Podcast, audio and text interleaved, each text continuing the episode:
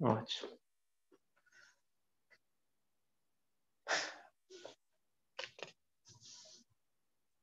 Boa tarde a todos. Nós vamos hoje ler a página de título. Página de título é algo que a maioria das pessoas, inclusive eu, costuma pular quando a gente abre um livro. Em geral, a gente vai rápido, dá uma olhada rápida na introdução e a gente quer logo ler o conteúdo. O que quer dizer página de título? No Tânia, a página de título é muito importante. É o Daf Achar. Char é o portão. Aqui é o portão para nós entrarmos no mundo do Tânia. Então, nós costumamos iniciar o estudo do Tânia a partir da página de título. E é isso que nós vamos fazer agora. Só lembrando que esse livro nós detalhamos nas vírgulas.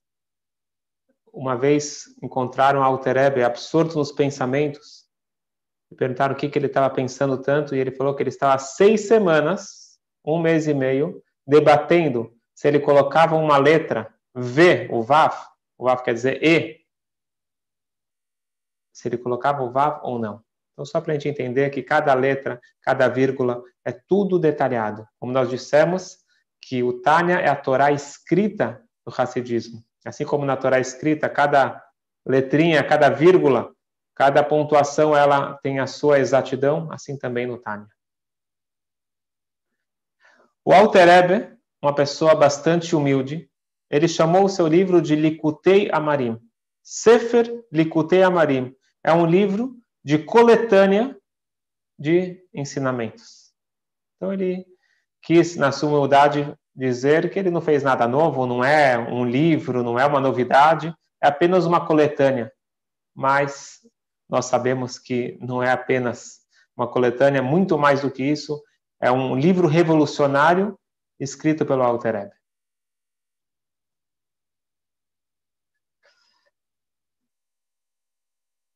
Ele realmente não traz nada novo, mas ao mesmo tempo é a novidade a própria novidade. É conseguir enxergar o brilho onde as pessoas costumam não enxergar. E conseguir enxergar a alegria em cenas que ninguém consegue enxergar. O, o Alter Ebe vai abrir os nossos olhos, vai nos dar os óculos perfeitos para nós enxergarmos a nós mesmos, ao mundo, a Deus, a alma, todos os detalhes importantes da nossa vida com o óculos correto, com o óculos divino. חלק ראשון, הנקרא בשם Sefer Shel Benonim. Então, o Tânia, na verdade, tem várias partes. Nós estamos começando com a parte número um, que é chamado Sefer Shel Benonim.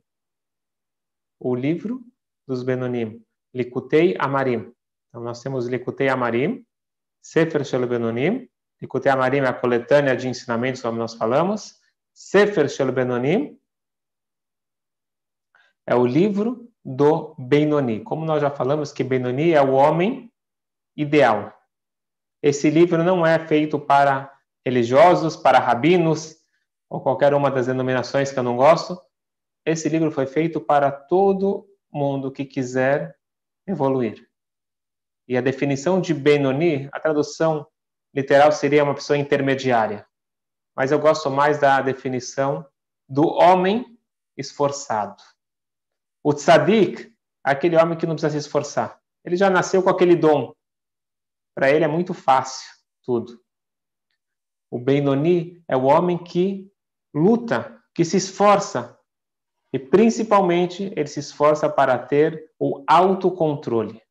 Algo tão importante para a nossa vida. Todos os momentos difíceis, nós precisamos resgatar essa força interna que é o autocontrole, conseguir controlar nossa ansiedade, conseguir controlar nossa raiva, a inveja, o autocontrole. Em outras palavras, o Tânia não vai te dar algo novo que você não tem. Ele vai revelar o que nós temos dentro de nós. Nós somos capazes de controlar, moldar e rebuscar as nossas emoções. No final das contas, 99% do nosso dia envolve emoções o que eu estou sentindo em relação a outra pessoa, em relação a essa situação, em relação a mim mesmo. esses sentimentos todos é o que move o ser humano.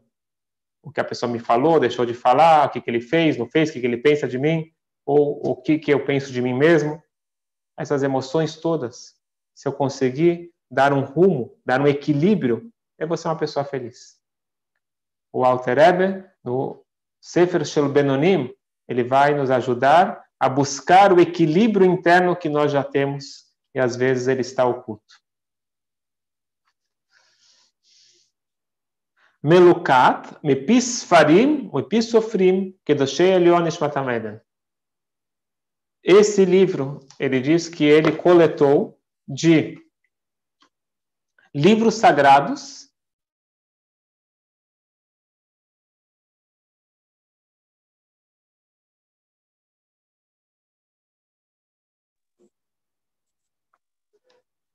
Ele coletou de livros sagrados e mestres especiais. Quais são os livros sagrados? Então, a gente sabe que o Alter Rebbe era apaixonado pelo Maimônides e pelo Maharal de Praga. Então, ele baseou o Tânia em muitos desses escritos desses dois grandes mestres. Então, são livros que inspiraram o Alter Rebbe. E, obviamente, também ele foi inspirado não por livros, porque não tinha livros, mas pelos seus mestres. O Magui de Mesrit e o Baal como nós já comentamos, eles não escreveram livros, tem todo um motivo, não cabe aqui o momento de explicar, e eles inspiraram, obviamente, o Alter Ebe. Então ele falou, eu, eu baseei o meu livro em livros e em mestres. Livros, o Maimônides e o Maral de Praga, e mestres, o Magid e o Baal Obviamente, muitos outros livros, mas basicamente são esses os pilares para a construção do, do Tânia. O que vem o Tânia explicar? Um versículo. Um versículo da Torá. Como nós explicamos, a mística judaica, ela não criou uma nova Torá. Ela trouxe a luz para a Torá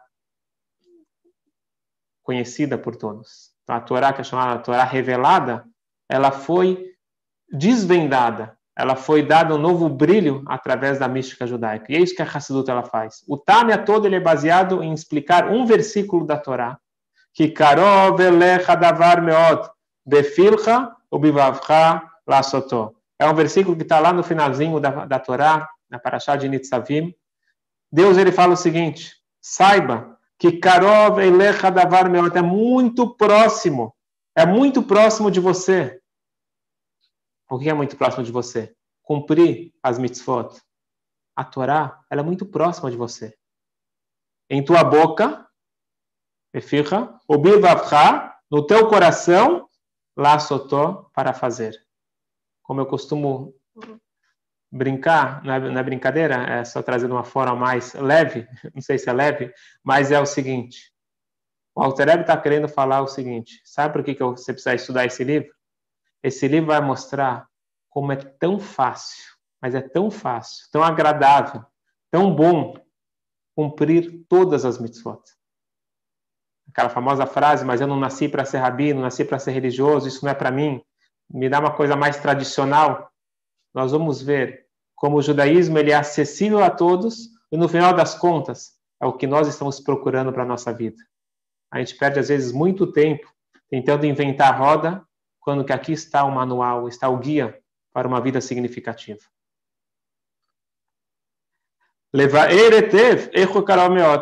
Diz o Alter será? Deus ele fala é tão fácil, Moshe Rabbeinu ele passa a mensagem, é tão fácil, tão tranquilo. É fácil? O que é fácil? Cumprir o Shabat é fácil? Kasher é fácil? E mais do que isso, ele diz que é fácil no coração. Tem mitzvot que envolvem amor. Amarás ao próximo com a ti mesmo. Você consegue amar ao próximo com a ti mesmo? Consegue amar todo mundo? Como você consegue isso? Acredito que só um tzadik vai conseguir ter essa visão de amar a todos, é, como que a Torá ela está sugerindo. Sugerindo não, orientando a uma das mitzvot amar a Deus, como que funciona isso? O Tânia vai nos ensinar. O Tânia vai nos ensinar como amar ao próximo, como amar a si mesmo e como amar a Deus.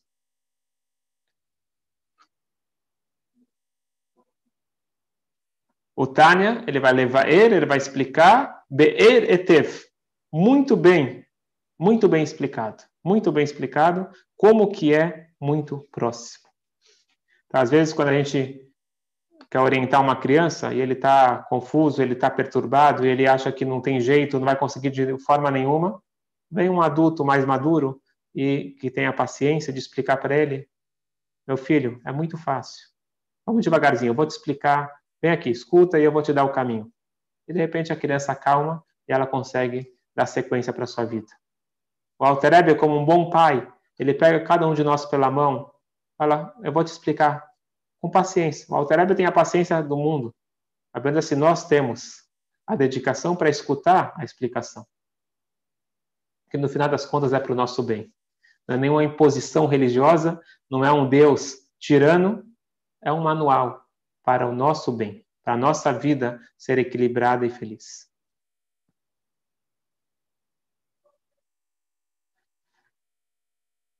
Ah, então será que é tão fácil?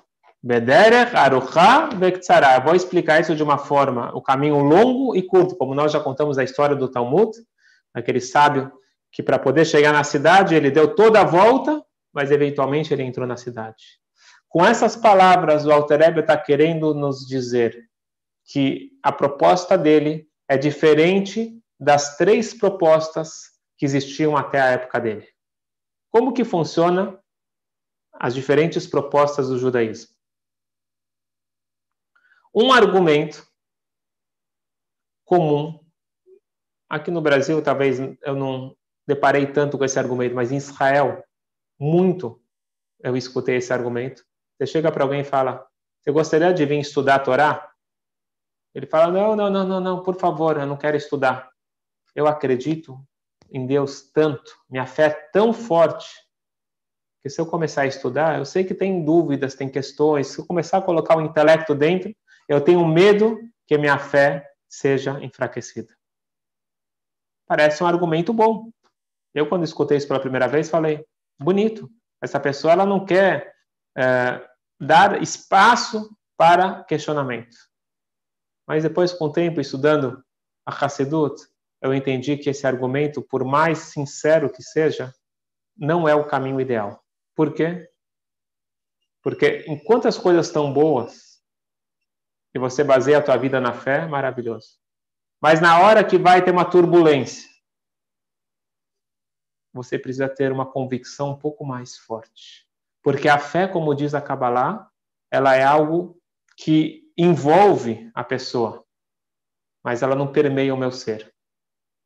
Como diz o Talmud, existe a fé do ladrão. O ladrão é uma pessoa temente a Deus, ele para antes de entrar no banco, ele fecha os olhos e fala: Todo-Poderoso, confio muito no Senhor e faz um favor. Me ajude que o alarme não toque, que eu consiga rapidamente arrombar o cofre, que eu consiga encontrar bastante dinheiro e assim por diante. Calma aí. Ele está rezando para Deus ajudar ele a roubar? Sim, ele acredita em Deus e ele tem certeza absoluta que Deus vai ajudar ele. Se ele acredita em Deus, por que ele está roubando? Ele sabe que Deus falou que não pode roubar. Bom, bom, isso é uma conversa à parte. Não roubarás está em outra parte. A minha fé é muito grande. Eu decidi que essa é a minha profissão, não tenho outra coisa para fazer. Deus me entende, então eu estou pedindo para Deus me ajudar. A gente acha isso um absurdo. Mas quantos de nós nos comportamos exatamente como esse ladrão? Eu rezo para Deus, eu falo, Deus, eu confio muito em você, tenho certeza absoluta, minha fé é plena. Mas eu estou lá estressado, ansioso, preocupado, com raiva, com inveja. Isso tudo são sinais de falta de fé. Se você realmente está acreditando que Deus está gerindo o mundo, por que você está ansioso?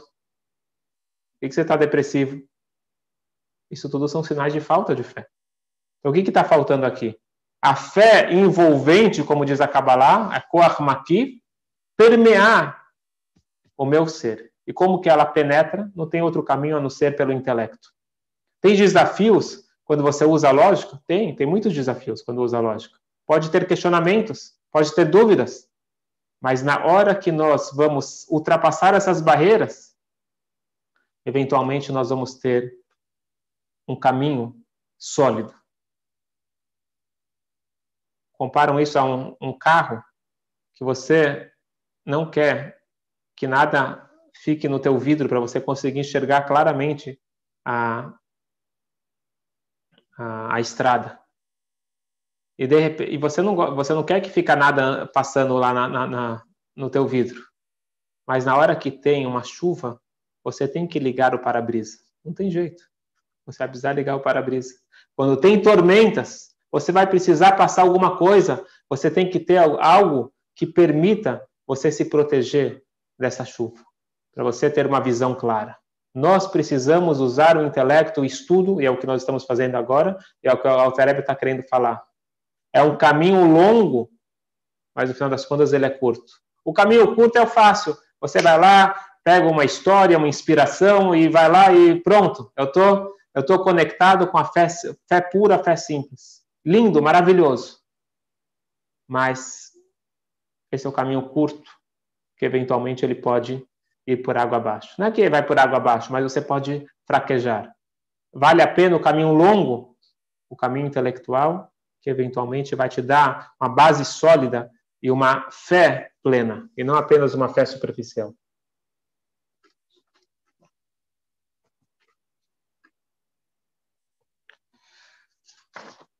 Mas outra ideia que o Altareb está querendo falar é o seguinte: um outro caminho conhecido no judaísmo é chamado Derech Amussar. Então nós temos o Hassidismo e nós temos o Mussar. O Mussar seria ética, a ética judaica. Tem vários e vários livros, por exemplo, uh, Shmirat Alashon, o famoso livro do Hafetz Chaim, que você tem que tomar cuidado para não falar Lashonará. É um livro que quando você lê aquele livro, você fica tão impressionado que você fica sem falar. Você não fala mal de ninguém, você acaba não falando nem bem de ninguém, você fica, você fica paralisado. Você entende a gravidade da Lashonará maravilhoso? Sim, mas tem uma deficiência. Qual que é a deficiência, diz Walter? É basicamente igual à medicina que ela trata a doença ou que ela trata o doente. Quando a pessoa tem uma inflamação, você vai lá e passa uma pomada, estou dando um exemplo genérico, e você tirou talvez aquela inflamação, mas você não tratou a fonte da inflamação, você resolveu o problema, mas não curou o paciente. Diz o Alter Eber, se você atacar pontos isolados, então a pessoa, ela está falando Lachonará, então ela parou de falar Lachonará. E agora e as outras questões? Ah, tá bom, então agora vamos atacar o orgulho. Vamos atacar agora a raiva. Você vai atacando um ponto, no final das contas, por que, você não vai ver a origem de todas as doenças? Qual que é a origem de todas as doenças? Inclusive as físicas, mas aqui nesse caso a gente está falando das doenças é, espirituais, emocionais. É o ego. O ego é a origem de todo o nosso mal. Nós precisamos combater esse ego. Desde pequeno a gente tem essa noção que tudo gira em torno de mim. O que, que me preocupa mais? A unha do dedinho encravada ou milhares de pessoas morrendo na Síria? Fala sério, o que, que incomoda para mim mais? a gente não tem vergonha de falar, que a gente está muito mais preocupado com a nossa unha encravada, ou talvez com uma roupa que não está combinando, do que causas enormes, mas que não tem nada a ver comigo. Isso é uma falta de proporção que o ser humano ele tem por natureza. Tudo gira em torno de mim. Tanto é que o tempo todo eu fico imaginando coisas e fico ofendido por bobagem, porque eu acho que todo mundo está falando de mim, todo mundo está pensando o tempo todo de mim. No final das contas, cada um tem a sua vida.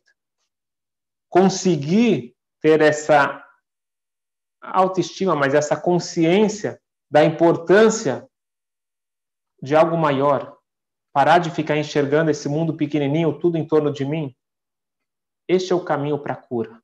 Este é o caminho para a felicidade. E é isso que o Alter Ebe, ele quer nos propor. É um caminho longo. Talvez seja mais fácil você ficar atacando é, problemas isolados, mas não vai resolver. Então, talvez você resolver um, Eu garanto que a pessoa que leu o livro de Shmirat Alashon, ele parou de falar Lashonará, durou quanto? Um mês, dois meses? Te garanto que depois de três anos, ou até menos do que isso, talvez depois de dois meses, o efeito já se foi. Porque você não mudou, você não moldou o caráter, você atacou um ponto isolado. Portanto, vamos finalizar aqui. O Alter ele fala, não é fácil, não é um caminho rápido, mas é um caminho efetivo. Vamos juntos, vamos juntos percorrer esse caminho. Dera Karuha, caminho longo, extenso, mas eventualmente ele vai ser curto. Ele vai moldar o caráter. Ele vai nos transformar em pessoas melhores, pessoas mais equilibradas, pessoas que são capazes de enxergar o mundo de uma forma muito mais abrangente, de uma forma muito mais saudável. E no final das contas, ele finaliza Bezrat Hashem Barech, com a ajuda de Deus. Eu não vou conseguir fazer isso sozinho. Por mais que o caminho está trilhado, eu preciso da ajuda de Deus. E este é o caminho seguro para eu ter, se Deus quiser, o autocontrole, e esse é o objetivo do Sefer Shel Benonim, o livro dos Benonim, o livro